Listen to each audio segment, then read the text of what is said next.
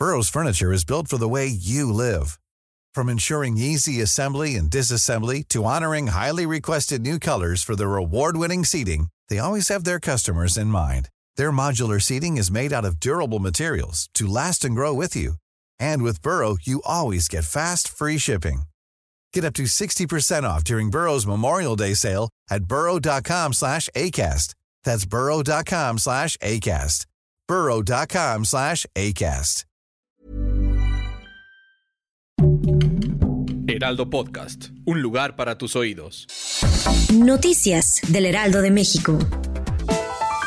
Las investigaciones sobre Valerie, Lucía y Fernanda, estudiantes de centros de estudios científicos y tecnológicos del Instituto Politécnico Nacional, que se encuentran desaparecidas, van avanzadas. Así lo informó la jefa de gobierno Claudia Sheinbaum. En conferencia de prensa, la mandataria capitalina explicó que la Fiscalía General de Justicia de la Ciudad de México trabaja en los casos. A cinco días de la desaparición de Devani Susana Escobar Basaldúa, de 18 años, su familia y amigos están cada vez más desesperados. Por si fuera poco, su padre ha sido víctima de presuntas extorsiones.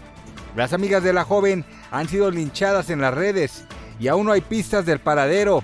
La última persona que vio a Devani fue un conductor de taxi de plataformas digitales, quien la dejó sola en la carretera de la, quien la dejó sola en la carretera Laredo, en el municipio de Escobar, en Nuevo León, el pasado viernes 8 de abril.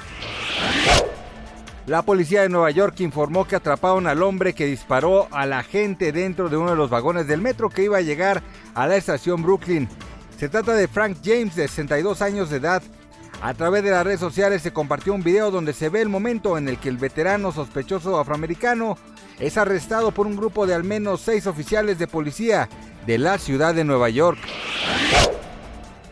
Los abogados de Amber Heard afirmaron que la actriz vivió un infierno durante su matrimonio con Johnny Depp convertido según ellos en un monstruo por las drogas y el alcohol, con ataques de ira que terminaron en agresiones verbales, físicas y sexuales.